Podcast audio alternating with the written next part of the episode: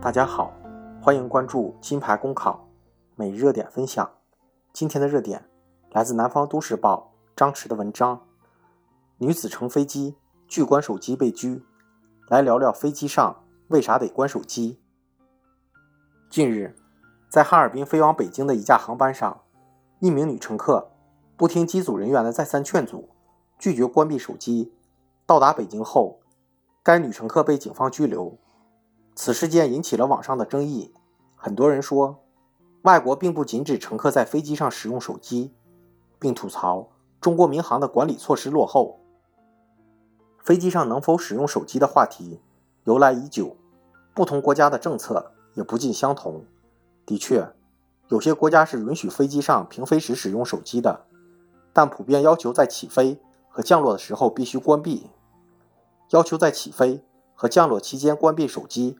有两个原因，一是飞机事故多发生在起飞和降落阶段，这个阶段飞机和塔台之间会进行密集的导航和通讯，也是手机辐射潜在危险最严重的阶段，所以必须关机。二是容易影响地面基站的正常运营，飞机带着上百部手机同时注册到某个基站，由于速度极快，几秒钟就会越区切换到下一基站，上百个手机。同时在基站之间快速切换，会导致基站工作程序的紊乱。而平飞时飞机的导航和通讯信号很稀疏，在万米高空上也没有手机信号，手机无法注册到基站，既不会影响导航和通讯，也不会影响到基站。所以，有些国家允许平飞时使用手机。有些人称手机的辐射对飞机安全没有影响。这并不是科学界的结论，科学界的结论是不支持手机辐射会影响飞机导航和通讯的说法。这跟认为没影响不是一回事。以前所做的试验次数毕竟有限，即使试验了一千次都没有发现问题，那也不能直接推断出第一千零一次就一定不会出现问题。为什么国内民航系统采取了全程关闭这种更为保守的措施？只有两个基本的考虑。一是源于承载旅客人数巨大而导致危险性提高。我们姑且假定，在飞机上使用手机坠机事故的概率是一亿分之一。谁都知道，这种极端微小的概率几乎是可以忽略不计的。但考虑到中国民航年运输旅客人数达四亿多次，那么全年发生至少一次坠机事故的概率就会高达百分之九十八。二是两种损失的极端不平衡性。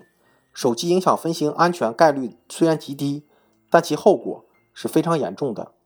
在航行期间禁止使用手机，对乘客影响是微不足道的。一方是极低概率的巨大损失，一方是很明确的微小不便。虽然每个人的选择会有不同，但作为对所有公民生命安全负责的政府，选择安全优先是可以理解的。手机辐射。对飞机导航和通讯影响的大小是个科学问题，这是可以研究和讨论的。但现在在飞机上必须全程关闭手机是个法律问题，在废止之前当然必须遵守，这是不可讨论的。